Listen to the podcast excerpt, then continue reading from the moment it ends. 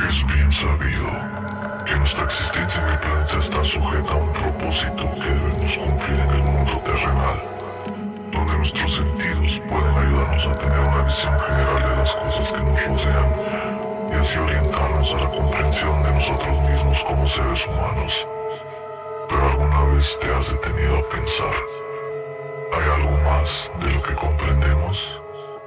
Hay seres o eventos que van más allá de nuestra comprensión humana o de lo que podemos percibir con nuestros sentidos. Existen seres que habiten junto a nosotros y no los podemos percibir.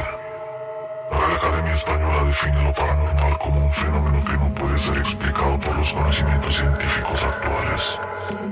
Un fenómeno paranormal es aquel que no ha sido explicado en términos de la ciencia actual únicamente se puede explicar mediante una amplia revisión de los principios de base de la ciencia. No es compatible con la norma de las percepciones, de las creencias y de las expectativas referentes a la realidad. Esto es Jueves de Paches Paranormal.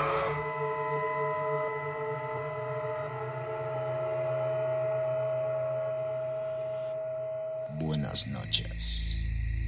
Bienvenidos a Jueves de Paches Paranormal. Esto es un podcast chapín en el que vamos a platicar acerca de, de todo y de nada, de muchas cosas paranormales, de cosas que nos pasaron, que te pasaron o que te pueden pasar. Eh, básicamente es la temática es todo aquello que no se puede explicar. Esa es la intención de este podcast que puedas, podamos compartir contigo, que puedas compartir con nosotros y con nuestros invitados. Entonces, primero, quiero presentar a los que están, a todos los integrantes de este podcast.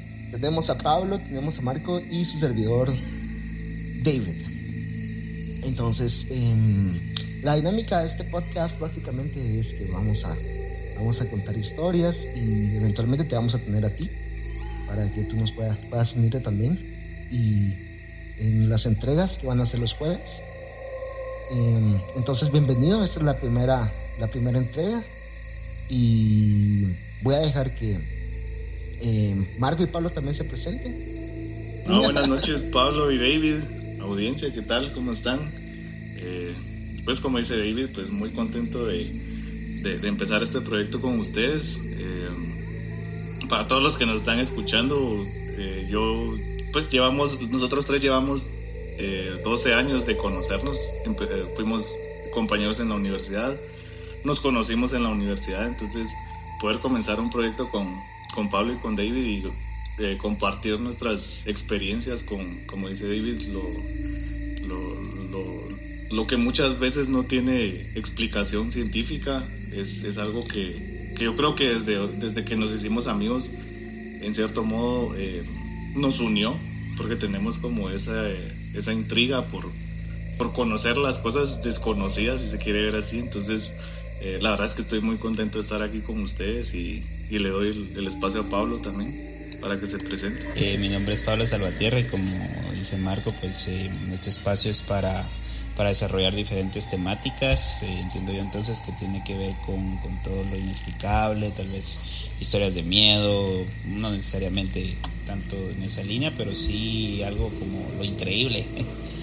Em, sí, eh, pues llevamos bastante tiempo de conocernos y me había puesto ya a pensar cuánto tiempo, ya 12 años. Y bueno, qué bueno habernos reunido acá. Y em, también pues eh, esperamos que este proyecto dure, contar con varios invitados, así como el de esta noche, que no vino. Pero eh, bienvenidos a todos y pues esperamos que, que, poco a poco se vayan sumando a nuestra audiencia. Parto, parto de, la, de la premisa que todas las cosas que nos pasan pasan por alguna razón, ¿verdad? Entonces, em, tal vez la idea no es tanto explicar por qué pasaron las cosas o qué significan, sino más bien algo, un enfoque descriptivo, descriptivo narrativo de lo que, de lo que en la vida nos toca pasarlo. Entonces yo quisiera empezar con una historia. Es bien sabido que en la zona 1 pues pasan muchas cosas y esta, esta historia que estoy a punto de, relatarles tiene un, un tinte mm, como una historia de miedo. Entonces, eh, érase una vez, una noche que regresaba de trabajar. yo trabajaba en call center, entonces siempre todas las noches veníamos, veníamos de, nos teníamos, regresaba de chance en bus y pues, esa noche fue una noche como, yo creo que fue una noche de jueves, no, jueves de Paches. veníamos eh, a la altura más o menos de del Teatro Miguel Ángel Asturias, pero por las calles que están por atrás, calles o avenidas, no sé, que están por atrás donde hay muchos como comercios asiáticos, Entonces, me recuerdo que esa noche todo transcurría normalmente. Eh, veníamos en el bus platicando de todo y me veía muy cansados. Y me recuerdo que el bus eh, hizo la parada obligatoria en un semáforo. Teníamos la luz roja y de la nada, cuando volteamos a ver, bueno, lo voy a decir en primera persona porque así fue como prohibido. Volteé a ver a la, a la izquierda y venía una, una mujer, una mujer con un vestido, con un vestido blanco. Eh, lo extraño es que qué va a estar haciendo una mujer con un vestido blanco que parecía como que se fuera a casar, un vestido de, de casamiento a esa hora con las calles tan vacías y los riesgos potenciales, ¿no?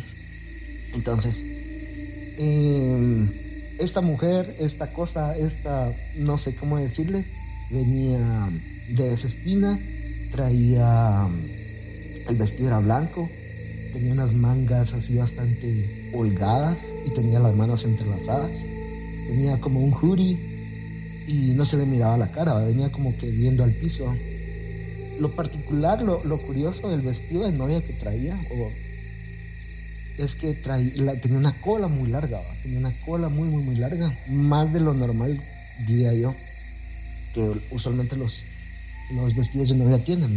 Entonces, como ustedes se podrán imaginar, cada vez que pasan ese tipo de cosas, el ambiente se puso frío, digamos, no, no sé, tal vez son energías o lo que sea. Entonces se puso como de unas tenía la sensación que estaba frío y les puedo asegurar que no fue algo que, que, me imaginé o que pudo haber pasado solo en mi mente porque habían más personas en el bus y todos lo vieron y se quedaron perplejos. Después de eso, el señor del bus también estaba muy nervioso, y, pero es como que, como ese tipo de, de, de ocasiones en las que el tiempo se siente que cada segundo dura como 10 minutos el señor del bus se quedó viendo y poco a poco se acercaba más de la señorita, ¿va? Y no era así como algo como fantasmal o transparente, ¿va? sino que era una persona sólida. Por un momento pensé que tal vez era una grabación de una película o algo, pero no porque no había nada. Yo traté de ver rápidamente y no había ningún equipo de grabación, nada, aparatos, nada. Eh, resulta que el chofer se asustó mucho y aceleró el bus y se pasó la luz roja y no pudo haber sido mucho tiempo porque la luz todavía estaba en roja, entonces un semáforo no puede estar mucho tiempo así.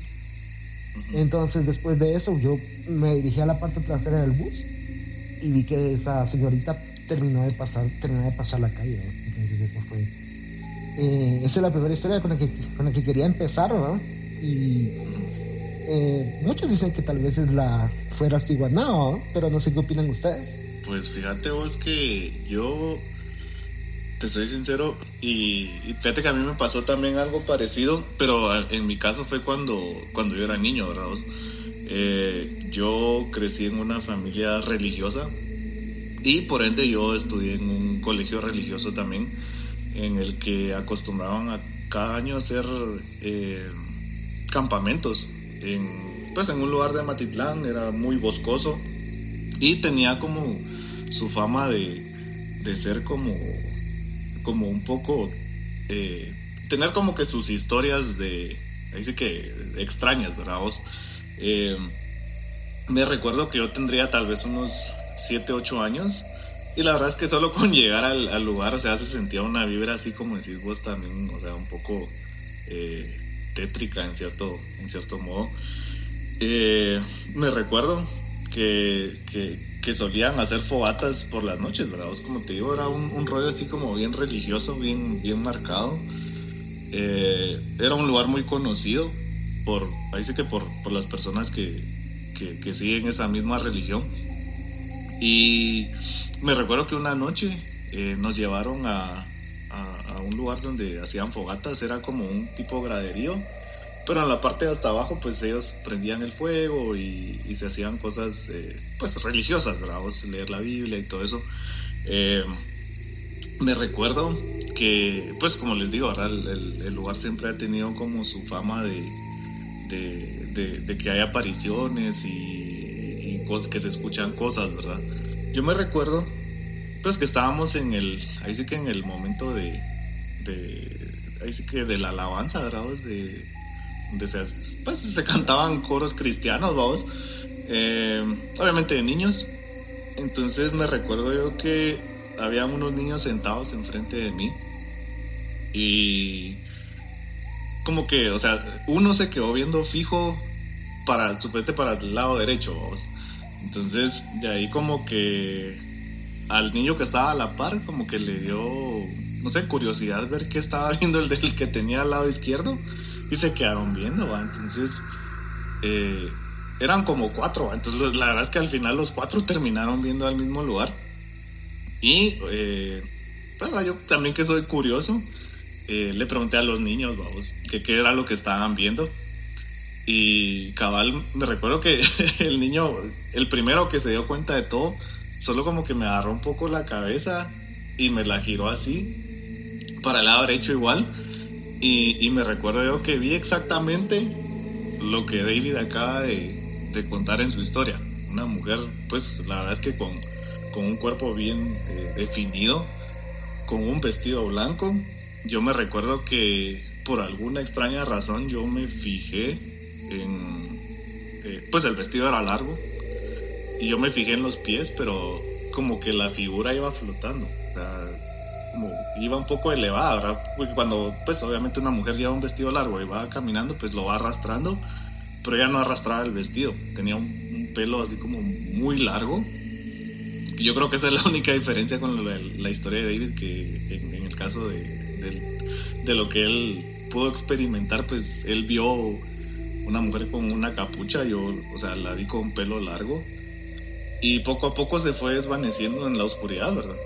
Porque ahí habían, eh, pues había bastante iluminación, no era como eh, que estuviera eh, una, no sé, una lámpara o, unos focos muy cerca de los otros, pero, o sea, sí se lograba ver todavía como que el camino, ¿verdad? Entonces, yo me recuerdo que poco a poco se fue desvaneciendo la, la, la figura de la mujer, ¿verdad?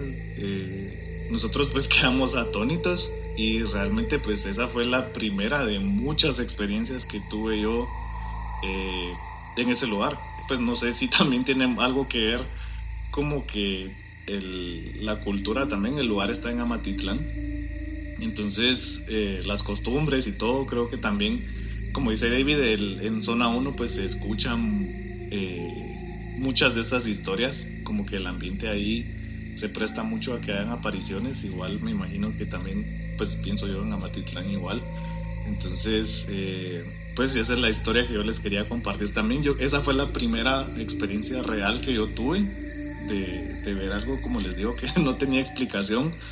Eh, obviamente los humanos no pueden flotar y, el hecho que la mujer pues se desvaneciera en cuestión de, no sé, tal vez unos tres minutos, también eh, me dejó mucho en qué pensar y yo creo que en cierto modo eso me despertó como como ese interés, ¿verdad? Por, por, este tipo de cosas que, que, a veces tal vez uno incluso las puede contar y muchas personas no las creen, pero eh, como dice David, yo creo que también yo vi a la, pues, o sea, cumple con eh, muchas de, los, de las características o, o, de lo que se cuenta de la, de la ciguanaba, pero no sé, o sea, la verdad es que hasta el momento no, no tengo idea de qué ha sido pero sí, en cierto modo, pues marcó, eh, como les digo, a mí, marcó mi vida realmente, porque al final, pues, Eh, también he tenido la, la, oportunidad de ver muchas cosas eh, que tampoco tienen una explicación lógica o válida. Entonces, pues no sé, Pablo, si quieres compartir una voz también o, o, si, qué pensás vos de, nuestras historias. sí, yo creo que que así, la verdad, yo no, yo no tenía ninguna experiencia así del tercer tipo, dicen ustedes. Mm, que sea así, que yo les pueda decir alguna experiencia de espantos o que yo haya visto. No. Eso también, pues, que actualmente vivo acá en, eh, en la popular zona 3, donde se cuentan muchas pues, leyendas o, escuchan espantos, pero yo no he tenido la oportunidad de ver algo acerca de eso o que haya tenido interacción así como ustedes las han tenido, pero sí, sí me llama la atención todo esto de, los espantos, de las leyendas, em, realmente eh, eh, en qué consisten. Em, es decir, qué, qué, entidades son, qué, qué, es lo que buscan, porque generalmente pues eh, nos basamos en las leyendas, que es un castigo, que, todo esto, pero realmente qué, es lo que buscarán este tipo de, espectros, este tipo de entes. E incluso eh, ahorita con una, una canción de un, de un, grupo que a mí me, me, gusta bastante, de Pitch Mode, ah, no sé si a ustedes les gusta este grupo sacó una nueva canción que se llama Ghosts, Again, que, que, me hace reflexionar que muchas veces nosotros le tenemos eh, miedo a los espantos porque o fantasmas porque decimos es gente muerta, pero ¿qué tal si estos espantos o fantasmas no es gente muerta, sino que es gente no nacida, que es totalmente diferente a, alguien muerto? ¿Y qué tal si nosotros regresamos nuevamente a ese estado de ser fantasmas antes de nacer? Entonces eso ya es algo, otro punto de vista interesante eh, de, ver todos estos tipos de entidades, todo este tipo de, espíritus.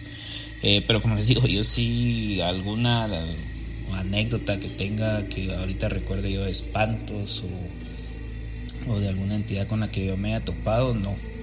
Solo recuerdo que mi papá hablaba, como él es de San Marcos, él hablaba de, eh, de una entidad que se aparecía ah, en las montañas Nunca me dijo el nombre, pero sí que era como un tipo de, lobo gigante que se paraba en dos, en dos patas, que era peludo, que la única manera como tenían de, poderlo como contrarrestar eh, era mordiendo un machete. Y él me aseguraba que él cuando fue niño eh, acompañó, no recuerdo si a su papá o a un tío, pero sí lo acompañó a la montaña y él tuvo la oportunidad de verlo, que sí se les paró enfrente y sí me lo describió así como un lobo gigante, parado en dos piernas, muy peludo, negro, y que la única forma que tuvieron de, evitar que les hiciera daño fue mordiendo este machete.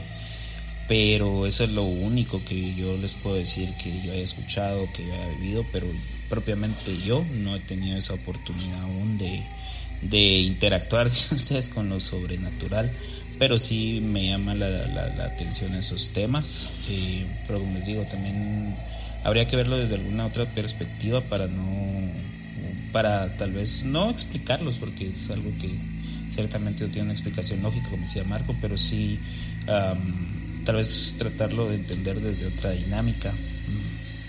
Es lo que puedo aportar en este momento. Interesante. Mi papá también es de San Marcos. Y para aquellos que no nos están escuchando, de la bella, la bella Guatemala. Guatemala es un país en Centroamérica y eh, aquí tenemos una, hay una tradición oral uh, acerca de las leyendas. De hecho, hay literatura y en este sentido Pablo nos podría ayudar muchísimo acerca de las leyendas que, que, suceden, que, que, suceden aquí en Guatemala. Hay muchas, muchas historias. Y mm, me llama la atención eso que decís, que decís Pablo del, del hombre lobo eh, he sabido, he sabido en, pues, en, en, los como ámbitos un poco más profundos eh, que de ciertas eh, religiones, no necesariamente tengan enfoque cristiano, sino que otras religiones diferentes, de alternas.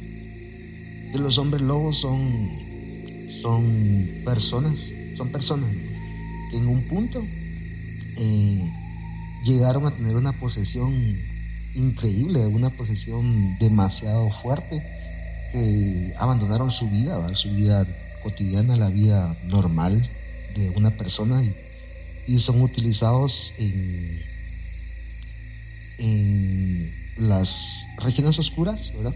Para como verdugos, como personas, como entes que infligen, infligen a castigo a, a personas que no, digamos, trabajadores de las tinieblas que no han hecho bien una tarea. Por ejemplo, si viene un brujo y, y, y, hace algo malo, no le resulta alguna misión que tenía, eh, este viene y lo aflige hasta donde yo sé físicamente. Entonces, eh, ese rollo de los hombres lobo, eh, obviamente pueden haber muchos puntos de vista, pero como les decía, esto no es la idea, no es entrar en discusión, sino que simplemente describir cosas que han pasado. Yo una vez leí en un libro el relato de una persona que dice que venía en, en su carro y vio justamente bajando como una colina a un hombre lobo que venía corriendo y se le subió al carro y empezó a hacer destrozos y, entonces hay como, como que hay registros de personas que han visto hombres lobo. Sí, es que eso em, inevitablemente pues no se puede negar que, que, existen ciertos fenómenos paranormales, ciertos fenómenos que no se pueden explicar. también eh, hay que recordar que Ah, se ha intentado demostrar que existen otras dimensiones, otros universos. Ahora que está de moda todo esto de los multiversos, que no es un concepto tan nuevo, sino que siempre el hombre ha buscado eh, entender esa parte. Eh, y siempre la pregunta, ¿qué pasa con nuestro espíritu después de la muerte? Que es lo que creo que muchas veces nos aflige a todos. No nos aflige, pero tal vez nos atormenta saber qué, qué es lo que viene después de la vida, qué, es lo que, nos va a tocar. Pero sí, también es interesante cómo entre culturas, como bien, estaba diciendo David, que no es con el fin pues de, decir a esta religión o a esta otra religión, sino como desde diferentes puntos de vista culturales. Eh, si se dan cuenta también en muchas, eh, en las culturas también eh, coinciden muchos de estos espectros. Por ejemplo, vamos a hablar del golem, que es eh, propiamente de los judíos, pero que tal vez se podría encontrar con algún tipo de, de alguna de estas entidades que nosotros conocemos en nuestra cultura guatemalteca, tal vez, eh, no sé, ¿cómo se llama este? Es como un pájaro que se lleva la mara, no sé si la ciguamonta podríamos comparar con, con, eso, pero si se dan cuenta siempre hay puntos de contacto donde está esa parte de la incertidumbre, de, lo, de no saber qué, qué es lo que está pasando, qué es lo que va a pasar después de la muerte. Creo que ahí es donde, donde entra todo esto de lo, de lo que no podemos explicar, siempre nuestra esa angustia de qué hay más allá. Eh, y tampoco estoy diciendo tal vez que nos lo inventemos, porque ustedes, ustedes están indicando que ustedes ya han tenido contacto con, esta, con este tipo de fenómenos, pero sí, ¿cómo, cómo explicar todo eso? No, no, no, no sé cómo, cómo se podría explicar que ustedes no sé, ¿qué se imaginan que hay después de que nosotros morimos? ¿Cómo, cómo se lo imaginan? Bueno, el rollo de qué pasa después de la muerte ha sido un tema de debate demasiado amplio, porque es como, es algo eh, que sí, en cierto punto, en, algunos momentos de reflexión profunda, uno se pregunta, ¿no? ¿Qué era que lo que vivo día a día, ir a la U, ir al chance, estar en la casa, hacer todo, eso, eso es todo, ¿no? o, hay algo más, lo que hago va a determinar qué es lo que va a pasar después, o qué, esa es alguna pregunta bien, bien interesante, ¿no? Sí, que la quiero amarrar, dale. Ah, disculpa. Ajá, no, dale, dale, dale. No, no, no tengas pena porque ahorita de hecho me iba a desviar un poquito porque me puse, me puse, a, me puse a pensar que el, el relato de Marco, que él me decía que él decía que era un lugar donde se hacían actividades religiosas, entonces eh, me vino a la mente juntando las dos ideas acerca de, lo que pasa en los cementerios o lo que pasa en, las morgues o lo que pasa en, lo que pasa en, en los lugares donde se velan a, las, a, los, a los fallecidos y todo. Entonces es como que, como que todas estas historias también tienen en algún punto, tienen un punto de intersección con, con la muerte y con lo que pasa el más allá, lo que pasa en el más allá. Entonces me pongo a pensar que definitivamente los lugares tienen un factor importante en las cosas que suceden. Es como que como uno es dueño de su casa o del lugar donde está o en el espacio donde está, creo que en algún punto eh, estas entidades pueden tener cierto dominio, cierta autoridad en, en, los lugares donde están. Creo que sí, me desvió también. ¿no? no, fíjate que no, no, te estás desviando, incluso eh, eh, me recuerdo yo que, bueno, mi papá era vendedor de calzado, él viajaba mucho por todo el país y obviamente por, por ahí sí que por las responsabilidades de su trabajo él eh, a veces se veía forzado a viajar en la noche. Y me recuerdo yo que eh, en varias ocasiones siendo yo niño igual él me contaba que pues que los demás viajeros o camioneros o personas que transitaban ciertas carreteras pues eh, tenían ciertas historias, como decís vos, yo creo que también el lugar y qué es lo que sucede en, en algunos lugares pueden llegar a, como dice Pablo, o sea, tal vez son entes que no han tenido descanso. Y ahí volvemos a lo mismo de, ese, esa incertidumbre de qué, qué sucede con, con, el ser humano después de la muerte, ¿verdad? Yo me recuerdo que mi papá me contaba que en varias vueltas eh, muy, pues curvas peligrosas de, carreteras, pues se, casi siempre habían accidentes y exactamente en esos accidentes eh, siempre había como que un factor común de, de, las personas cuando pues verdad pasaba el accidente y después transitaban ahí pues se sentía una vibra muy pesada incluso muchos creían que el hecho que tal vez eh, ocurrieran muchos accidentes ahí era porque habían entes que en cierto modo desviaban la atención del conductor, provocando más accidentes. Eh, no recuerdo muy bien el, nombre de, el, sobrenombre que le, que le, dieron a una de estas curvas, y la verdad es que tampoco me recuerdo del, lugar donde está, pero me recuerdo que mi papá me contó una vez que uno eh, pues de los compañeros que él tenía, que también eran vendedores de calzado, eh, contaba una historia de una persona que él conoció y en el pues en una de estas vueltas eh, tiempo atrás una persona había fallecido pero su alma al parecer pues no tuvo descanso. Eso es lo que se cuenta. Y lo que hacía este espíritu obviamente por, por el mismo podríamos decir desespero de no encontrar el descanso eh, muchas veces se les aparecía a los conductores Incluso muchos dijeron que, pues, eh, pues en las historias muchas veces se cuenta que los, los eh, las apariciones les hablan. Entonces, eh, ahí sí como dice Pablo, pues a mí siempre me ha quedado la, la incertidumbre de qué es lo que sucede al momento que uno muere. Yo realmente, como les digo, yo crecí en una familia religiosa, yo tengo mi, obviamente mi creencia de qué es lo que va a suceder en el momento en el que yo muera, o sea, qué va a suceder después. Aunque también les soy sincero, eh, no sé, por alguna extraña razón, yo he estado leyendo mucho sobre la, sobre la reencarnación. No les estoy diciendo que lo crea, pero me, me ha resultado eh, muy interesante. O sea, incluso he estado, por alguna razón me han aparecido videos en redes sociales de, de tal vez va a sonar un poco como amarillista lo que voy a decir, pero de, de, famosos o de personal, personas, eh, pues celebridades que, que se, tienen mucha similitud física a personas que vivieron en el pasado. Incluso me recuerdo haber visto un video de donde aparecía Taylor Swift que eh, tenía mucha eh, similitud física con la hija de Anton LaVey y pues ahí sí que casualmente la fecha de nacimiento de Taylor Swift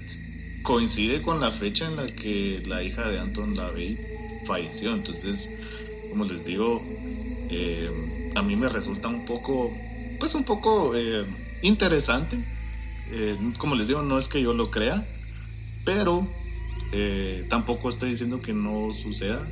Como les digo, hay muchos puntos para abordar este tipo de situaciones.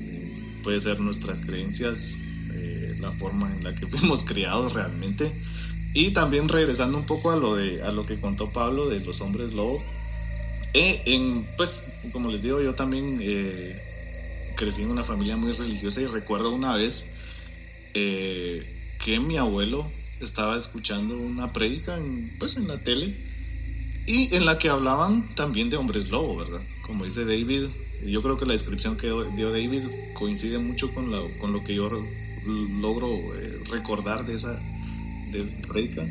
Entonces, eh, me recuerdo que sí, o sea, pues el, el, el enfoque que, que este predicador le daba porque él decía que era un ex satanista, la verdad es que no me consta.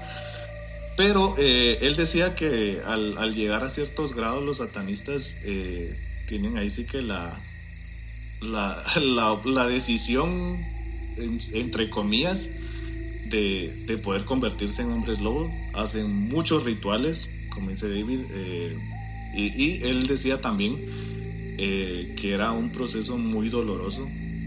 incluso habían personas que no lograban sobrevivir el ritual.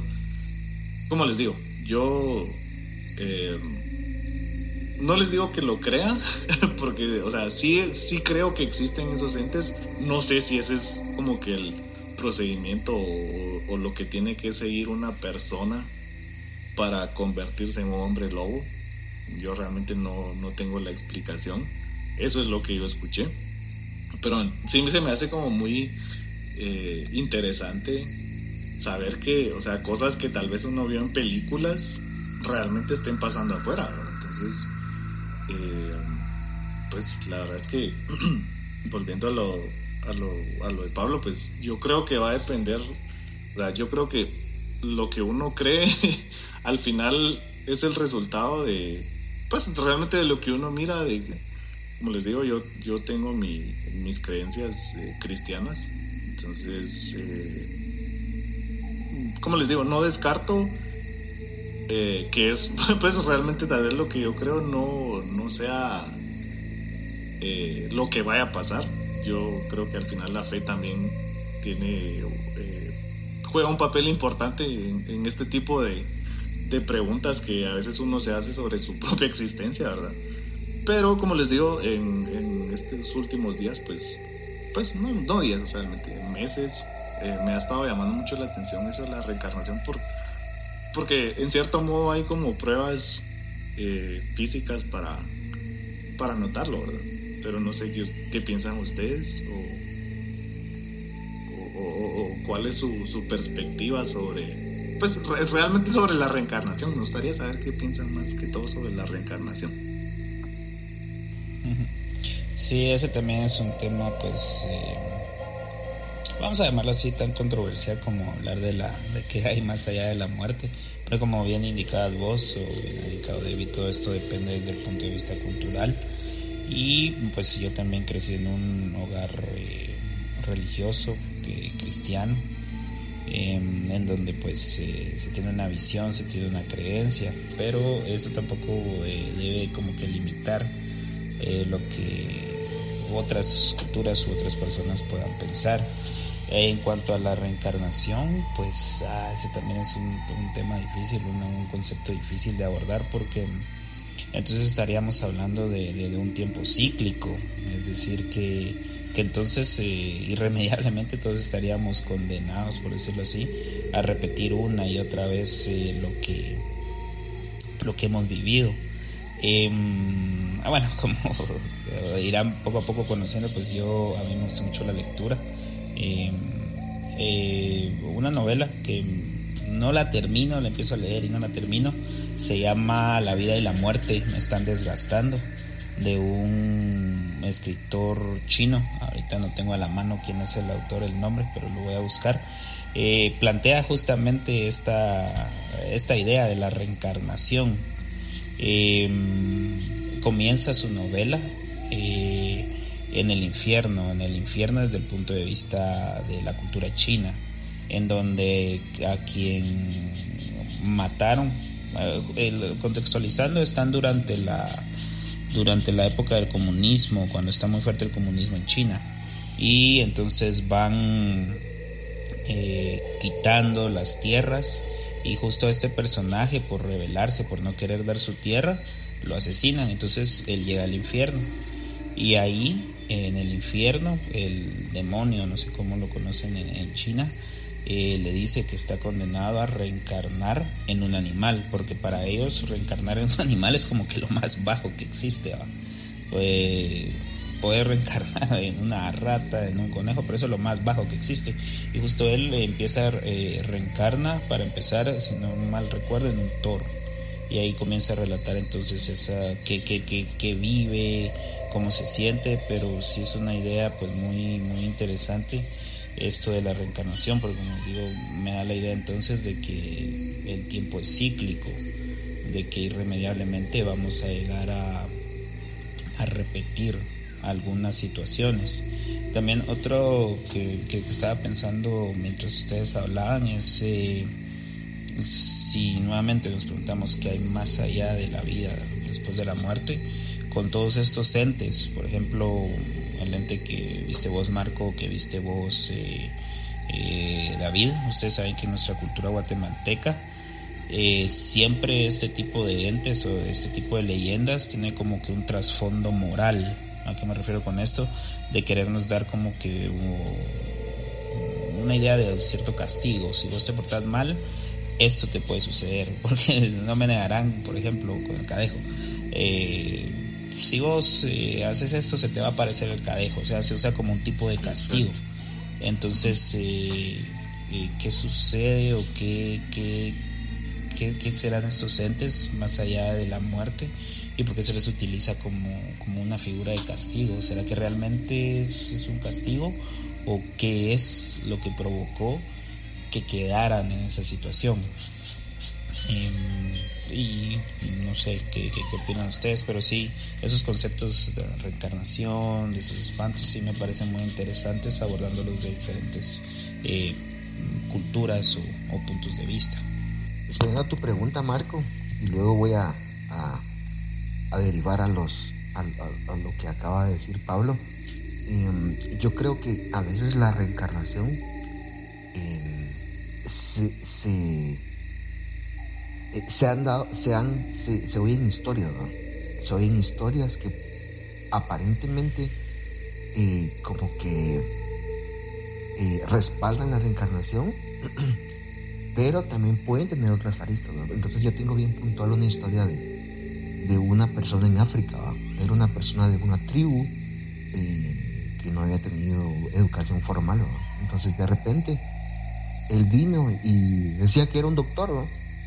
Hablaba perfecto inglés británico y una persona muy educada. O sea, no, no el contexto, lo que esa persona, esa persona de esa tribu era, no coincidía con la forma en que se estaba proyectando en ese momento, porque él tuvo una vida normal y de un punto a otro se proyectaba de diferente forma.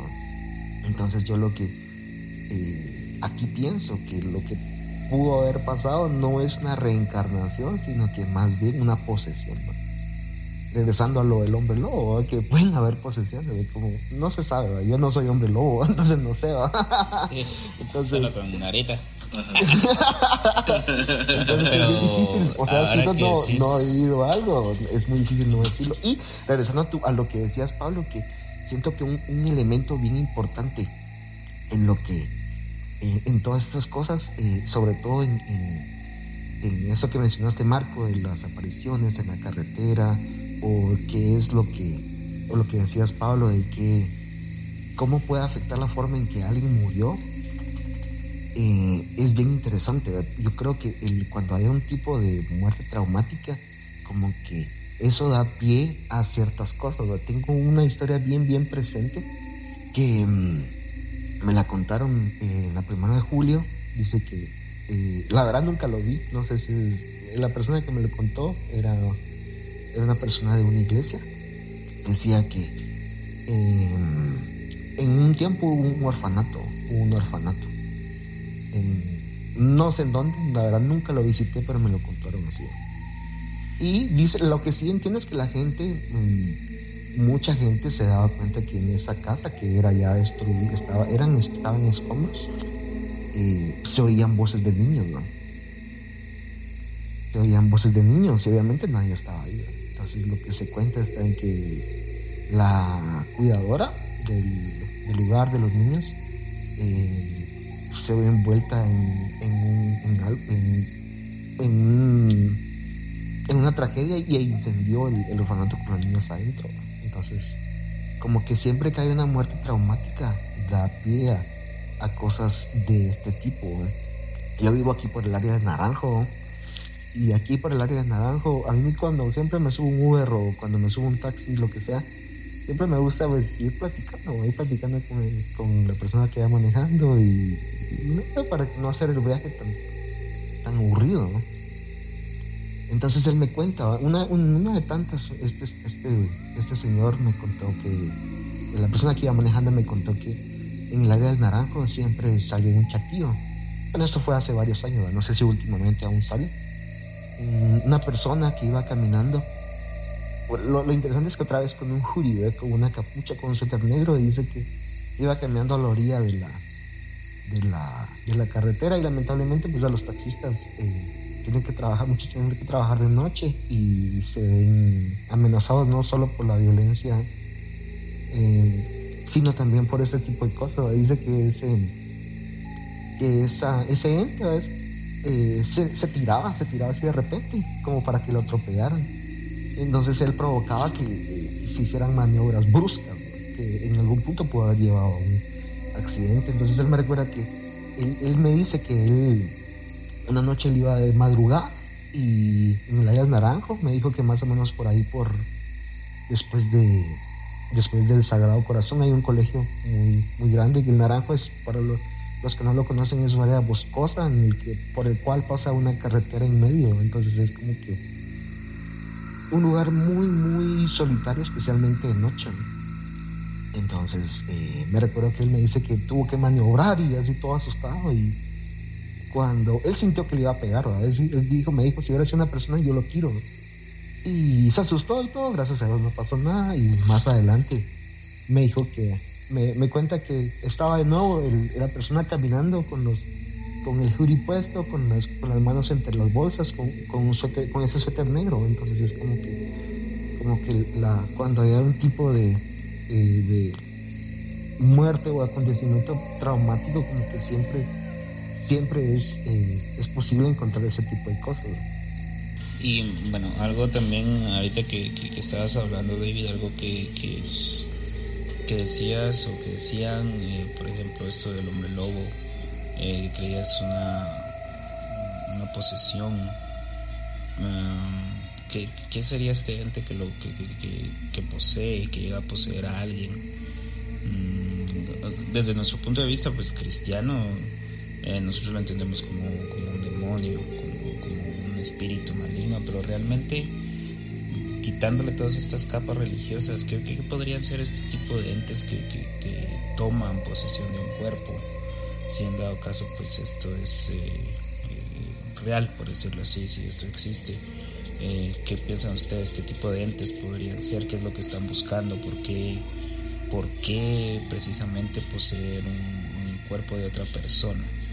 Fíjate, Pablo, que yo eh, te soy bien sincero, o sea, como decís vos, por nuestras creencias religiosas, pues a veces podemos llegar a pensar que son demonios.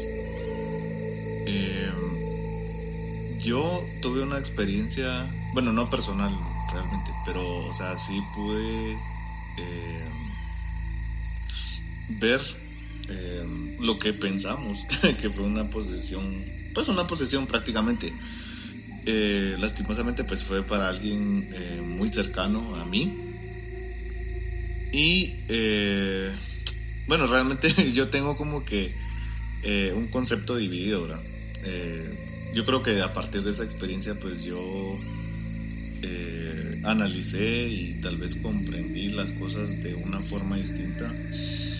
Yo no creo que siempre vayan a ser entes, sino puede llegar a ser incluso tus mismos pensamientos, ¿verdad? Yo creo que esta persona eh, a la que le pasó esto, y como les digo era muy cercana a mí, se empezó a mentalizar algo que en cierto modo tal vez ese mismo pensamiento le hizo creer algo, ¿verdad?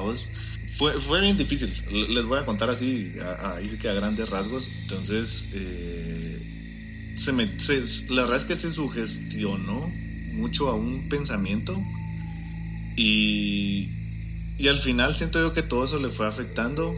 Como les digo, yo creo que sí fue una posesión, eh, como, pues como lo, lo, decimos nosotros, eh, demoníaca, si se puede decir así. Eh, pero, o sea, yo creo que, que juegan en parte varios factores y ahí vamos tal vez a lo psicológico, incluso se ha dicho miles de cosas. Me recuerdo yo que cuando yo era niño eh, los papás hablaban mucho de que escuchar heavy metal, que obviamente a, nosotros tres nos gusta mucho la música, eh, nos gusta mucho el heavy metal, se creía que, que, tal vez escuchar este tipo de música te iba a cambiar el pensamiento, te iba a abrir una puerta a un mundo eh, de lo desconocido en cierto modo. Y como les digo, o sea, yo siento que también sugestionarse a eso creó muchos, muchas tragedias también en los años 80 pues, de, jóvenes que escuchaban rock.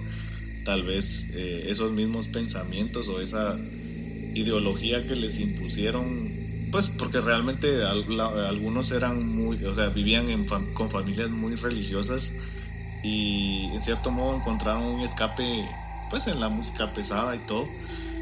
Pero como les digo, yo, yo creo que también juega mucho eh, ahí sí que la, la, voluntad de cada quien. Eh, no digo que siempre las, eh, pues las posesiones sean demoníacas o, de lo que sean, van a ser para personas de mente débil, entre comillas. Pero siento yo que también la, en cierto modo, incluso los mismos pensamientos, ¿verdad? Yo creo que, que tal vez volvemos a lo mismo que es realmente es no es, puede ser comprobable científicamente que, ah, bueno, es un demonio o, ah, bueno, es un pensamiento. Entonces, eh, yo te soy sincero, no tengo una respuesta concreta a tu pregunta. Eh, obviamente por, como les digo, por las creencias religiosas que tenemos también. Eh, y, también citando tu, tu, tu, comparación con la historia del cadejo. Si tomas mucho, se te va a aparecer el cadejo. Si haces esto, pues se te va a aparecer algo. Entonces, yo creo que, bueno, realmente no, como te digo, no te sabría decir si, si de verdad son entes o incluso puede ser algo que está muy guardado adentro de, uno mismo, ¿verdad? No sé, como te digo, no, no, no, te puedo responder así concretamente. No sé, David, si, si vos lo ves así también o tal vez querés compartir algo. Fíjate que el rollo de qué es lo que qué es como que, qué es lo que lleva una posesión o qué es el ente que, toma otro cuerpo, es un río bien, bien, ah, yo diría, muy difícil de, de discernir, de, poder llegar a una conclusión concreta, porque eh, es, es algo que no se puede ver, es algo que no se puede ver. Lo que sí me llama la atención es que toda persona que, tenga algún tipo de nivel de posesión o que sus pensamientos le estén jugando sucio o, cualquiera que sea la explicación, es que siempre termina en siempre termina en tiene consecuencias negativas. Eso es lo que me llama la atención. Como que si una posesión o siempre tiene una repercusión en tu salud, en tu salud, en algo que, haces, o, no sé, es como que hay algo que, que ocasiona algo, que algo no, algo no salga bien. Entonces, volviendo al ejemplo de, este, de esta persona de la tribu de África, me pongo a pensar, bueno, em, tal vez eh, ese chatío no estaba, pues no sé si no a nadie, ¿verdad? Entonces, hasta donde se sabe, pero entonces, ¿cómo se explica que, cómo se explica que, que, fuera un, que él dijera que fuera un, un, doctor o un médico?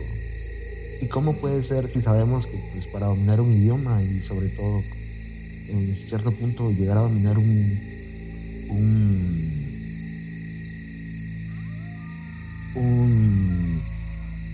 no tener no tener ¿cómo se dice? no tener un, un accent tener un accent es complicado toma tiempo si acaso se logra llegar a, alcanzarlo entonces ¿qué se, ¿cómo se explica eso? ¿cómo se explica eso? lo que yo he escuchado es que siempre eh, pueden haber dos tipos de cosas. Puede ser que eh, el espíritu de una persona, eh, una persona humana que vivió y quedó vagando aquí por alguna razón, porque eh, eso también es bien notable, porque a veces como puede ser que fue la iguanada, puede ser que fue aparecido el cadejo, pero son como cosas bien puntuales pero también se, se, da uno cuenta a veces cuando es como una persona, es como una persona. Entonces, eh, la idea central es que la, cuando es el espíritu de una persona que posee a otra persona es como que trata de, satisfacer sus impulsos, ¿no? porque al parecer cuando se termina el cuerpo no se terminan los apetitos de todo tipo. Mientras que cuando hay algún tipo de posesión demoníaca, es como que se tiende más a la destrucción. Entonces, eh, da que también la pregunta, o sea, ¿por qué, por qué algunos eh, no logran encontrar el camino? Y es que no estoy diciendo eh, cuál es el camino, no puedo explicar, ni puedo explicar cuál es el camino ni a dónde lleva. Sino que por qué, porque algunos se quedan, por, cuál vendría a ser la razón por la que algunos se quedan me recuerdo que aquí por cerca de, donde vivo hay un cementerio también. me ha tocado que despedir a amigos. Otra historia. Lo interesante es que cuando yo paso por ciertas tumbas, se sienten cosas diferentes. Uno pasa, a veces he pasado ¿cierto? a la par de cierta tumba o muchas tumbas y normal, es una tumba, hay un nombre una fecha de nacimiento, un una fecha de función, tal vez sus flores y un pequeño texto. Pero hay algunas otras tumbas donde uno pasa y como que uno siente esa, ese escalofrío, esos escalofríos que no se puede explicar. Bien podría ser, bien podría ser algo mental, algo que uno se esté autosugestionando, pero ¿por qué en ciertas, en ciertas tumbas sí y en ciertas tumbas no? Entonces, ¿por qué? Porque, ¿qué es lo que pasa? Porque algunos no encuentran el camino, güey. Sí, fíjate que a mí también me ha pasado, eh, como decís vos, incluso eh, cuando a veces voy a visitar la tumba de mi papá, pues eh, la verdad es que hay que caminar bastante, o sea, un tramo bastante largo. Y como decís vos, o sea, hay tumbas en las que uno, o pasas cerca o pasas a la par o algo así y, no te causa mayor sensación. Yo también lo he pasado, te soy bien sincero. Eh, hay tumbas eh, en las que, o sea, sí se siente como una vibra bien pesada, te dan escalofríos, incluso a veces, no sé si te ha pasado a vos, David, pero a, mí a veces hasta, o sea, me dan como un tipo de, de, de angustia, ¿me entiendes? Un tipo de pesar. Entonces, eh, sí, la verdad es que como decís vos, es difícil eh, poder decir por qué no han encontrado el camino, por qué, o sea, se quedan deambulando en la tierra. Y, como decís vos, incluso uno no puede, como, les decía, uno tiene sus creencias religiosas con lo que creció y eso es lo que uno espera encontrar al final de, de la vida, ¿verdad? Pero sea, no, no puedes explicar científicamente o comprobar de una eh, forma eh, veraz de, o sea, qué es lo que hay después de la vida. Y, y sí, o sea, yo, la verdad es que sí, creo que, yo sí lo creo que hay, hay almas que tal vez no, eh, no han logrado encontrar el, el descanso y, como decís vos, hay, hay ciertos lugares donde sí se sienten, en los cementerios es muy común sentirlo, pero incluso pues, o sea, yo creo que eh, pueden haber apariciones, yo creo que es el lugar más común donde hay apariciones, igual en los hospitales, eh, mi tía es doctora y, me recuerdo que ella me contaba muchas historias de cuando le tocaba turnar en, el Hospital San Juan de Dios y, me decía, ¿verdad? Que donde donde más se sentía como que esa vibra pesada era en, en la morgue del hospital.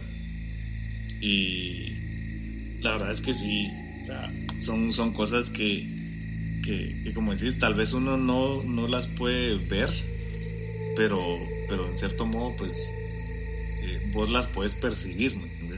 O no hay una forma concreta de decir, ah, bueno, yo lo puedo visualizar, yo lo puedo pero yo puedo explicar qué es lo que está pasando porque al final eh, son cosas que, que, realmente no tienen explicación.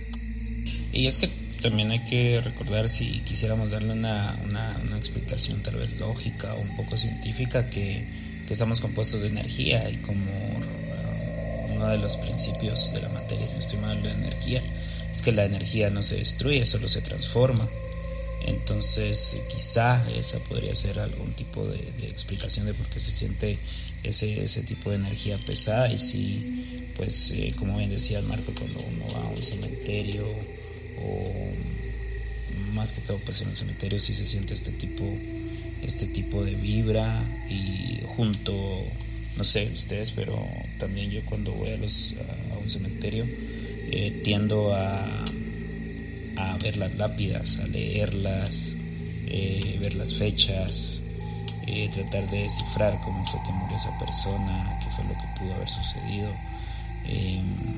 Sé que tal vez puede parecer un poco, no sé, para algunas personas que tal vez eh, rehuyen a esto de la muerte, así como que, ¿por qué hacen eso o para qué van? Pero creo que también una parte de, la vida o de nuestra condición como ser humano es aprender a convivir con la muerte, porque al final, pues, todos vamos para ese, ese mismo destino, ¿no? No, nos podemos escapar de ese destino. Pero siempre está esa incertidumbre de qué es lo que me espera. Creo que eso es, lo más duro que nosotros podemos atravesar. ¿Qué, ¿Qué, es lo que me espera? ¿Qué es lo que va a suceder? ¿Qué, qué hay más allá? Y tal vez a partir de ahí es donde ya se empiezan a crear estas eh, imágenes, estos entes de tratar de explicar qué, qué, es lo que puede haber más allá, si realmente existen tal vez otras dimensiones, si a la par de nosotros quizá en este momento hay alguien que, que, murió y que, que, está aquí con nosotros, por ejemplo, aquí con mi habitación, tal vez está a la par mía, me está viendo, me está escuchando lo que yo estoy hablando, o sea, hasta qué punto realmente convivimos con, con esta otra energía que, pues como digo, si lo queremos explicar desde un punto de vista científico, se, eso es lo que se me ocurre a mí, que la energía pues solo se transforma, no desaparece. Interesante, muy interesante y, ahorita que estamos hablando de cementerios y energía, me, viene a la mente una, una, experiencia que tuve. Esta no es como la, del muchacho con el hoodie en, el naranjo que me dijo o me dijo me dijo alguien a quien le contaron, esta sí la vio Em, me recuerdo que vino un amigo de Estados Unidos y resulta que él era miembro de, del consejo directivo del cementerio, del, pequeño lugar, del pequeño poblado donde él vive. Entonces él era como estaba muy, muy relacionado con todos estos asuntos y como era un lugar pequeño pues sabía quién moría y todo era como que muy solidario. Estaba interesado en ver cómo era un cementerio aquí en Guatemala. resultó que él me dijo que él se enteró del cementerio general.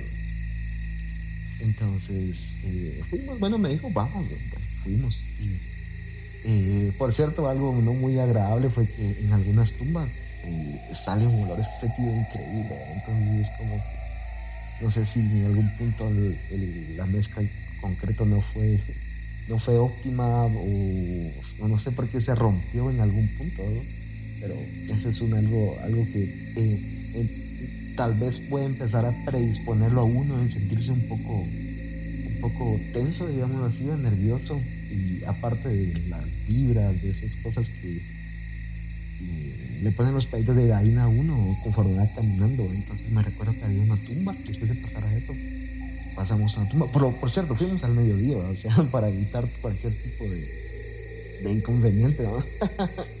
Entonces me recuerdo que esta tumba, eh, en, en, el cementerio general hay, muchos como mausoleos, espero estarlo diciendo bien, que son como una especie de como construcción, tienen vidrios adentro. Eh, hay una especie de altar, entonces es como, usualmente están cerrados, No sé si eh, algún tipo de persona, si las personas entran en la noche y tratan de robar ciertas cosas, porque muchas veces resulta que ponen cosas valiosas y, de eso mismo se deriva el hecho de que ponen candados o lo aseguran bien. me recuerda que llegamos a una a un mausoleo. Lo interesante es que eso estaba eh, tenía una, tenía una como especie de abertura hacia abajo, que no entiendo muy bien por qué. Por qué, la tiene. Entonces, lo primero que pensé eh, fue, bueno, tal vez están arreglando ahí trabajadores nativos. Pero no había nada, o sea, no había ningún tipo, otro tipo de prueba o indicio que me dejara concluir que sí estaban personas haciendo algún tipo de arreglo. Y me recuerdo que se oían las voces, eran dos personas, eran dos personas y no se lograba entender qué, decían. De que solo hablaban y se reían y, como que tuvieran una plática amena. Entonces, no solo yo lo escuchaba, sino que me recuerdo que iba mi hermano y iba este, mi amigo, que en paz descanse, que fue como en la pandemia. Entonces, eh, fue algo que me quedó bien grabado porque me puse a pensar, me puse a pensar, bueno, más, allá de, más allá de, lo que, lo traumático que puede ser morir, o sea, que se sentirá, se sentirá dolor. Y, como, como vos decías, Pablo, en algún punto todos vamos para allá, en algún punto lo vamos a saber, ¿verdad? Pero la idea es, yo me, pongo, me, viene a la mente esto, esa pregunta, entonces es como que la conciencia sigue. Como que, tomando, regresando al ejemplo de, este doctor que había poseído, si acaso, a, la persona africana de esta tribu. Eh, entonces es como que tal vez existe una continuidad, no es como que, bueno, se termina ahí, ¿no? termina ahí, entonces es como que existe cierta, cierta conciencia, cierta conciencia y, por qué una persona que muere regresa y tal vez regresa a su casa, bueno, sí, no sé si han, escuchado, y eso es, así es como voy a, eh, voy a continuar esto, una pregunta, no sé si han escuchado alguna vez, eso que dicen que una persona eh, cuando muere se llega a despedir, no sé si alguna vez lo han vivido o les han contado. Pues fíjate vos, David, que la verdad es que sí, o sea, yo sí lo creo, que, tal vez las personas pueden llegar a presentir eh, cuando ya están en sus últimos días y, te puedo poner de ejemplo a, mi papá. Yo me recuerdo que cuando, pues unas, un par de semanas antes que, que, él falleciera, eh, mi papá era como, pues siempre fue como muy duro, eh, tal vez no duro, sino muy mucho de, no querer eh, demostrar a veces sus, sus sentimientos, ¿verdad? Entonces, me recuerdo que sí, un par de, semanas antes que falleciera, mi papá se, se, puso un poco, un poco, tal vez como muy sentimental, ¿verdad? O sea, mi papá no era el, de las personas que le decía a uno, ay, mira, te quiero o algo así. Obviamente, pues eh, esa era su forma de ser, yo lo comprendía, o sea, sí sentía que mi papá me quería, pero en, esas últimas, eh, pues esas últimas semanas que, él estuvo con vida, sí me recuerdo que, mi papá, o sea, en cierto modo se estuvo tal vez despidiendo, ¿verdad? O sea, tal vez es mi perspectiva, o sea, él eh, me encargó que cuidara a mi mamá, que siempre me recordara que él me quería un montón, entonces... Sí, incluso me recuerdo que eh, la noche que él tuvo el accidente, él pudo platicar por teléfono con mi mamá y, y pidió hablar conmigo. Me recuerdo que, que, las últimas palabras que él me dijo fueron que, que, que, yo cuidara a mi mamá y que procurara ser siempre una persona de bien, ¿verdad? Entonces, eh, me recuerdo también que tal vez un mes antes que él falleciera fuimos a ver a la hermana de mi abuela, mi tía abuela, eh, que también había fallecido creo que el año anterior o un, año y medio antes. Y me recuerdo, yo estaba pequeño, tendría tal vez, pues yo tenía 12 años y me recuerdo que mi papá en cierto modo se puso como muy como muy eh, emocional estando en el, en el cementerio. Me recuerdo que lloró bastante eh, y todavía tengo la imagen grabada en, en, mi cabeza de, de, ver a mi papá sentado enfrente de la tumba de mi abuela y se quedó sentado ahí por un rato muy largo. Me recuerdo que tal vez serían unos 20 o 30 minutos él ahí sentado enfrente de la, pues, de la lápida de la tumba de mi, de mi tía abuela. Y, y no sé, o sea, ahorita que, que, mencionas eso, se me viene a la mente porque, o sea, son cosas que yo en su momento las, las pensé mucho, ¿me entendés? Y eh, yo sí creo que las personas cuando ya están presintiendo que, que, que tal vez ya, ya les va a llegar su tiempo, eh, lo hacen. Yo recuerdo que también tuve la oportunidad de hablar años después que muriera mi papá con una de sus clientas que, que yo, la verdad es que yo la conocí, pues porque mi papá a veces me llevaba a, a sus viajes de, de ventas, ¿verdad? Y, muchas veces, pues yo tenía la oportunidad de platicar con, con, con, los clientes y en cierto modo, pues mi papá siempre como que, que me quiso involucrar en, en lo que él hacía, ¿verdad? En su trabajo. Cuando yo estaba de vacaciones me iba de viaje con él y todo. Y me recuerdo que en una ocasión eh, hablamos por teléfono, mi mamá y yo, con una, pues una, una clienta que él tenía que, que, le teníamos mucho aprecio. Y recuerdo que ella me, nos dijo que aproximadamente, o sea, mi papá, realmente no me recuerdo exacta la, la hora en la que él falleció, pero fue de noche. Eh, ella al día siguiente eh, estaba en, en, en, su comedor, ¿verdad? Eh, estaba desayunando, me recuerdo que nos contó, y ella sintió eh, que le, le tocaron eh, la, la, mesa, o sea, como cuando uno va a tocar a la puerta, pero eh, ella los, lo escuchó en la mesa donde ella estaba comiendo y, y sintió como tal vez un, un aire, ¿verdad? O sea, que, que, le sopló el aire y ella, pues, pensó o ella tenía la, la creencia que era mi papá despidiéndose, ¿verdad?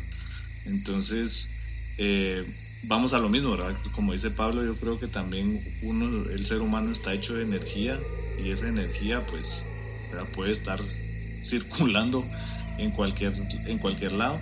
Y respondiendo a la pregunta de David, yo también creo que, que, que las personas, en cierto modo, tal vez no lo saben, pero puede haber un presentimiento ahí en el que digan, bueno, tal vez ya estoy en mis últimas, pienso yo, les digo, yo lo, en cierto modo lo, lo pude apreciar con, con, mi papá, ¿verdad? Pero, pero sí, yo creo que sí, que sí puede ser posible. Y ahora también eh, recordando algunas experiencias, tratando de, recordar si tengo alguna experiencia que poder compartir. Eh, sí recordé ya, dos. Eh, una, pues vamos a, Esto está relacionado con lo que estábamos conversando acerca de posesiones y todo esto de de, energías que se pueden apoderar de otro. Recuerdo yo que estaba en un retiro, eh, que aquí creo que es donde más se, se puede apreciar este tipo de, de, actividad, debido a toda esta carga que hay, eh, que, que, uno lleva y que quiera que no, pues ahí es donde ocurre todo este enfrentamiento entre, desde el punto de vista religioso que nosotros tenemos entre el bien y el mal. Eh, lo que sucede es que yo pues en ese retiro eh, formé parte de los servidores. Eh, yo en algún momento pues eh, sí estuve bastante involucrado en movimientos religiosos, metido en esto de, los retiros. Fui servidor y conformé el grupo de, oración que se hacía precisamente para, para aquellos de, que llevaban alguna carga. Eh, desde mi punto de vista, a que yo pertenezco al catolicismo, eh, tenemos todo esto de el Santísimo, la presencia de, Jesús. Entonces, eh, sí, el trabajo que nosotros teníamos en cuanto a grupo de oración, sí era fuerte, porque estamos hablando de, de personas que van con sus cargas, con sus problemas familiares, con, con algunos problemas personales que pues eh, sí eran pesados. Em, en este retiro ocurre un momento fuerte que eh, consiste pues eh, como en, vamos a llamarle en, términos generales, una oración de sanación interior. Em, un momento que lleva a la reflexión, que justo es una comparación con una pared, que, en teoría es la pared que, tenemos para continuar con nuestra vida, que hay que derrumbarla. Pero precisamente en esos momentos es cuando ocurre la, parte más fuerte del retiro, que, es como les digo, una oración de sanación. Y justo pues yo tenía, estaba encargado de algunos eh, hermanos que estaban en ese preciso momento llevando la dinámica, que estaban concentrados, eh, buscando en su interior, cuando precisamente yo vi que hubo una persona que salió, por decirlo así, volando. Estaba justo en, esta, en este momento de, oración fuerte, era uno de los participantes, supongo yo que llevaba su propia carga, pero sí, justo ahí cuando salió volando. Cayó casi que a la par mía y rápido corrimos para, para orar por él. Pero sí hubo algunos eh, otros servidores que cuando ya terminó esta parte, sí empezaron a compartir esas experiencias, porque a veces pues es bueno compartirlas, hablar de qué sucedió. Y algunos sí decían, ah, hubo dos que dijeron que ellos vieron cuando una luz salió de él y que vieron que fue esa luz la que hizo que volara y que cayera precisamente en el suelo y cuando ahí fue cuando comenzamos a orar. Yo eh, personalmente pues yo no vi la luz, pero sí vi cuando este hermano pues eh, salió así expulsado de la pared. Y pues eh, cuando ya el hermano reaccionó, nosotros preguntándole, ¿estás bien? ¿Te sientes bien? Y él, eh, pues normal, solo nos dijo que se sentía ya más tranquilo, que sí sentía un poco más de paz. Entonces, mm, pues, siempre guardo, no me había recordado hasta ese momento, siempre guardo esa experiencia de, eso que sucedió. Ahora lo segundo, en cuanto si las personas se llegan a, despedir o sienten precisamente el momento tal vez cuando van a fallecer, yo también pienso que sí, sí es posible esto y si se van a despedir, eh, incluso cuando ya fallecieron también, porque esto ya va con relación a cuando mi abuelita murió. No me sucedió a mí, le sucedió a... Es como mi prima, podríamos decirle, a mi prima que también era muy apegada a mi abuelita eh, mi abuelita murió como a medianoche, más o menos, a medianoche aquí en el San Juan de Dios. Eh, mi prima dice que como a las doce y media de la noche ella escuchó un ruido en el cuarto de mi abuela. Mi, prima estaba durmiendo ahí. Ella escuchó un ruido en el cuarto de mi abuela, pero no le puso mayor atención, no nos habían avisado nada todavía. Ella se volvió a dormir. Cuando durmió, ya ella durmió profundamente, se le apareció mi abuela. Entonces eh, mi prima dijo, mm, se viene a despedir, ¿verdad? Le, eh, sí, mi hija, ya, ya no pude más, entonces solo, solo vengo a decirle que, que no se ponga triste, que yo voy a estar bien y usted siga adelante. Y eso fue todo lo que le dijo, según se llama mi prima. Luego ella ya despertó y justamente en ese momento llamaron para avisar que, que mi abuelita ya había fallecido. Entonces sí creo que en algunos momentos las personas sí, podemos tener una premonición de que tal vez ya, ya estamos, hay algo que va a suceder. Siempre está esa, ese sentido arácnido, esa, no, esa, esa capacidad tal vez que tenemos de poder presentir las cosas. Entonces estas son estas dos experiencias que sí quería compartirles. Ahorita que, estaba meditando en, la experiencia que tuviste vos con tu papá Marco y vos Pablo con, tu abuelita, justo me viene a la mente, ya se me había olvidado y muchas veces pasa eso, ¿verdad? Es como que no, uno no los tiene, tiene las historias como, no piensa en ellas eh, conscientemente, pero ahí están y cuando se llega a tocar el tema, pues surgen, ¿no? Eh, regresando a, este, a esta historia de mi cuate que le dio, eh, pues sabemos que durante esta pandemia muchas, hubo, mucha, hubo muchas muertes que, no se esperaban. considero que a muchos nos tocó despedir a personas amadas. Fue algo, algo un poco traumático porque, como ustedes todos sabrán, en todo el mundo los, funerales pues fueron forzados y fueron rápidos, porque por lo mismo el, de del peligro de contagiarse, fue todo muy rápido. Me recuerdo que eh, esta noche, y por cierto ahorita estoy en mi cuarto y de la nada se, cayó algo. Entonces, qué raro, ahí solo estoy yo, ahí mi perro, pero mi perro está durmiendo. Eh, por si escuchan el, lo que tronó algo ahí en el... No, no sé, no sé qué fue, ni quisiera verlo. Eh, no fue Nora. Ella se quedó allá en el patio. Eh, fíjense que eh, no sé si les ha pasado, y eso también va a ser mi próxima pregunta, después que termine de comentar esto. es como que uno en la noche, a pesar de que está todo oscuro, uno como que puede ver, Por alguna razón. Entonces, voy a, con, con esta con esta idea voy a, relatar esta historia. Eh, resulta que em, estaba durmiendo en la noche y, en ese tipo de episodios yo padezco mucho de insomnio, demasiado.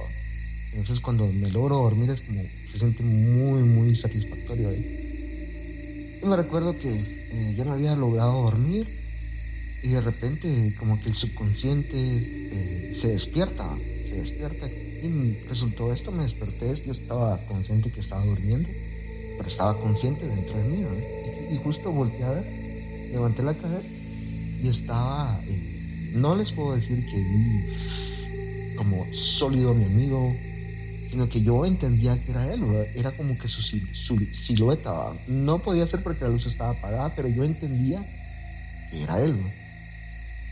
Entonces yo dije, ah, Michael. Entonces yo dije, bueno, mañana lo voy a llamar, porque también pasa, muchas veces que uno piensa en algo y lo llama y de repente está pasando un mal momento. Es como que, eh, regresando al tema de la energía, es como que a veces uno puede percibir si, si algo no está bien con una persona o no sé, algún tipo de conexión, no, entiendo. En fin, voy a proceder con la historia y resulta que... Eh, justo en el lugar donde él se apareció al pie de mi cama, justo ahí tengo el closet. Y eh, esa vez que vino mi amigo, eh, dejó una playera y me dijo, mira, guardármela. Y ahí estaba. Entonces yo lo llamé al día siguiente y, bueno, le escribí lo llamé y luego le escribí por WhatsApp porque no me contestaba. Y me escribe y me dice, mira, yo no soy Mike, yo soy su, yo soy su cuñado y resulta que Mike se murió ayer puso muy, fue a, fue a limpiar la escuela porque quería, ahí en, ahí en Estados Unidos empezaron, empezaron a reunirlos, a reanudar los actividades mucho antes que acá en, Centroamérica, en Guatemala. Y, entonces me dijo, él fue a limpiar su aula y resulta que no sabemos si era moho negro o no sé qué le pasó, la cosa está en que eh, se sintió muy mal, él, él padecía de alergia, entonces me dijo, pensamos que era algo sus alergias y que tal vez había, el monero le había hecho mal.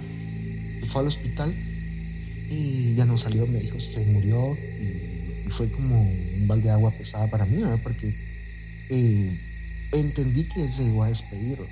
Mi punto acá, que es a lo que quiero amarrar esta, esta historia y, proseguir, es que muchas veces las cosas son como algún tipo de, ¿cómo se podría decir? Un canal, ¿verdad?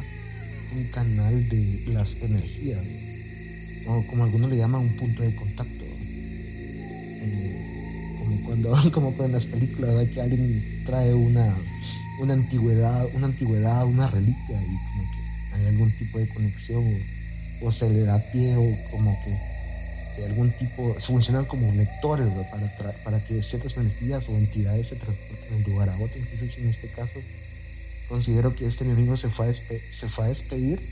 Y número dos, que pudo tal vez hacerlo porque eh, eh, eh, tal vez esta playera era como un tipo de, de vector, de conexión. También comentándolo, haciéndolo, regresando a tu comentario, Pablo, que siento que todos, primero que nada me encanta que la, que la conversación se, se convierte en dos líneas, se bifurque en dos líneas, que es súper interesante.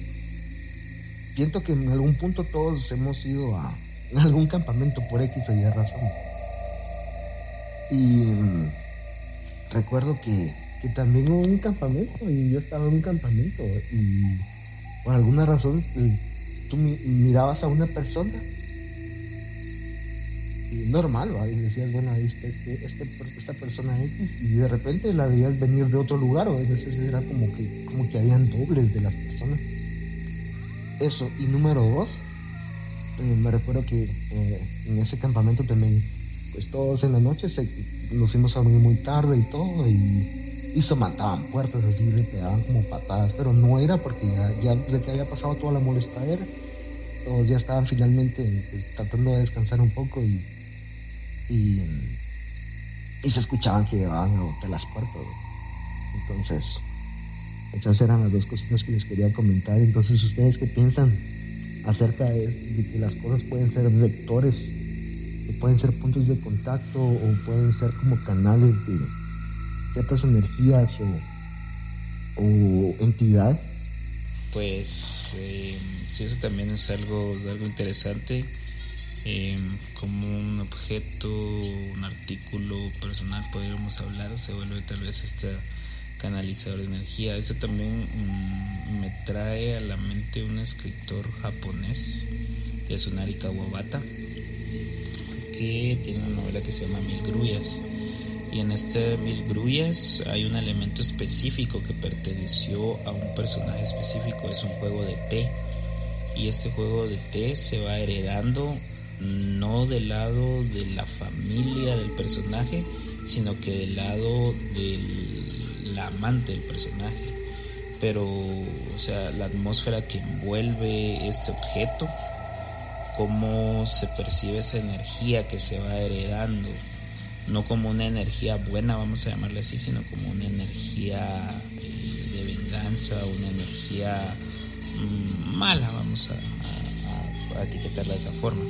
Entonces creo que sí eh, hay ciertos objetos que sí logran captar esa energía y que sí la logran transmitir a siguientes generaciones y que entonces regresamos a ese punto, ¿verdad? Que, que en sí mm, una persona no desaparece, sino que únicamente se transforma, podríamos decir, dado el punto de, esto de la energía. Pues yo realmente no tengo alguna experiencia en la que te pueda decir que he comprobado o he visto o me ha pasado que tal vez algún artículo material pues tenga como también relevancia en, el ámbito energético o espiritual si lo quieres ver así. Eh, yo creo que, que sí, la verdad es que, o sea, puede llegar un punto en el que las cosas también puedan tomar un valor eh, más allá de ser un objeto material. Eh, pues yo voy a contar una, ahí sí que una, anécdota que, que tal vez eh, no tenga mucha relación con, con todo esto, pero me recuerdo yo que eh, cuando yo era adolescente, pues sí, pues me metí mucho en el rollo de, la música. A mí, como ustedes saben, pues yo toco guitarra y, y la verdad es que desde que murió mi papá, ese fue como mi hobby y hasta la fecha pues lo sigue siendo. Y me recuerdo yo que tuve dos experiencias muy particulares.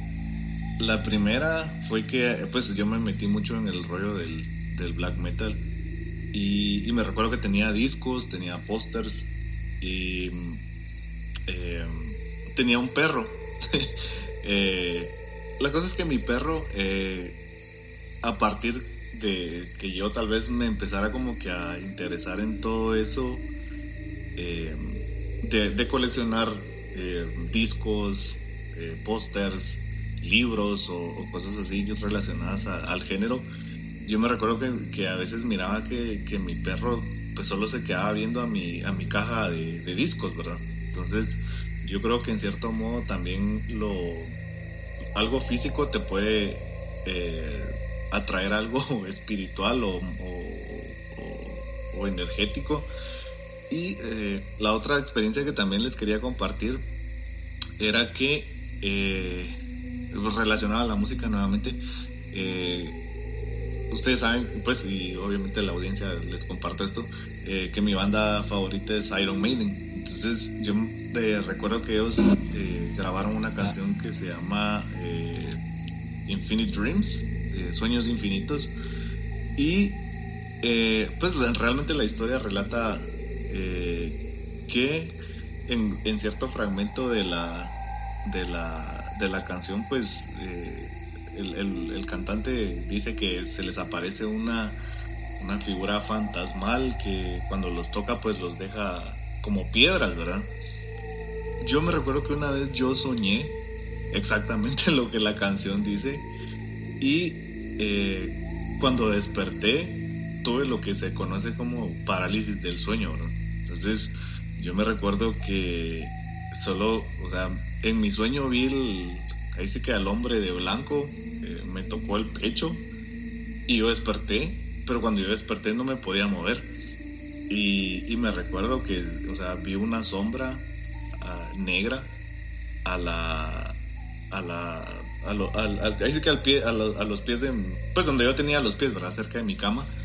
Y, y, no me podía mover. O sea, incluso intenté hasta, no sé, gritar. Me recuerdo que intenté gritar y yo no podía. Entonces, en cierto modo, vuelvo a lo mismo que tal vez, eh, aparte que las cosas pueden jalar energías, nuestros propios pensamientos o estar pensando mucho en algo. Obviamente yo la, canción la escuchaba una y otra vez. En cierta, en cierta manera la mente también te puede crear algo que se, que se manifiesta en, en, una forma física. Entonces, eh, yo sí creo que puede ser tanto algo físico que que pues se puede, se puede traducir o se puede convertir en algo espiritual o energético o al revés, o sea, algo que, tal vez vos tenés en la mente y, te lo crees tanto que, lo puedes llegar a ver, ¿verdad? Sí, sí, me parece pues eh, interesante todo esto que hemos abordado en esta ocasión durante esta, este espacio acerca pues eh, tanto de entidades, leyendas, pero también que, que hemos profundizado un poquito tal vez eh, no, no intentando responder concretamente, sino tal vez generando más preguntas que respuestas, pero eso es lo, que creo que es lo que vale más la pena, eh, generar más, más, más, más preguntas para irnos entonces cuestionando acerca de esto. Em, no sé si tienen algo más que agregar o vamos terminando por acá. Como, como les indicamos desde un principio, ¿verdad? que nos están escuchando, nosotros no pretendemos dar respuestas, sino que más bien generar preguntas para que cada quien pues, pueda adoptar un punto de vista. Eh, interesante lo que, lo que ha compartido cada uno de mis compañeros, David, Marco, lo que hemos estado conversando. Eh, y también lo importante es que no, no, se ha generado como un tipo de, de discusión así muy, muy pesada, sino que cada quien ha aportado desde historias, desde sus puntos de reflexión, desde sus puntos de vista, cada uno ha intentado pues, pues aportar lo que su experiencia le, le, ha, le ha permitido conocer o lo que, lo que ha logrado pues percibir. Entonces no sé si alguno de ustedes dos quisiera agregar algo más yo quiero, pues me siento bien muy feliz en esta primera entrega de, de, este podcast. Muy interesante, la verdad. Eh, las historias que, relató Marco, que relató Pablo, en todos los años que nos hemos conocido, eh, muchas historias no, las conocía y esto es lo bonito de poder hacer este tipo de, iniciativa, que se conoce más y más. Y, agradecidos con la audiencia también por acompañarnos. Estoy muy feliz y si tienen alguna historia, eh, vayan pensándola porque creo que sería bonito también poder escuchar de lo que ustedes tienen que decir.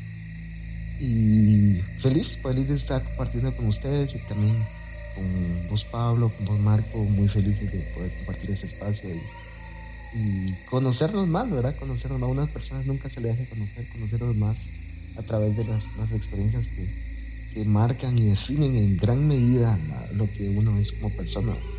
Entonces, gracias por, por eh, regalarme de su tiempo, regalarnos de su tiempo y, qué bonito sus historias y qué bonito poder platicar con ustedes. Eh, no, yo solo quiero eh, agradecerles a ustedes dos, a Pablo y a David, por, por el tiempo, por la confianza también de compartir historias personales.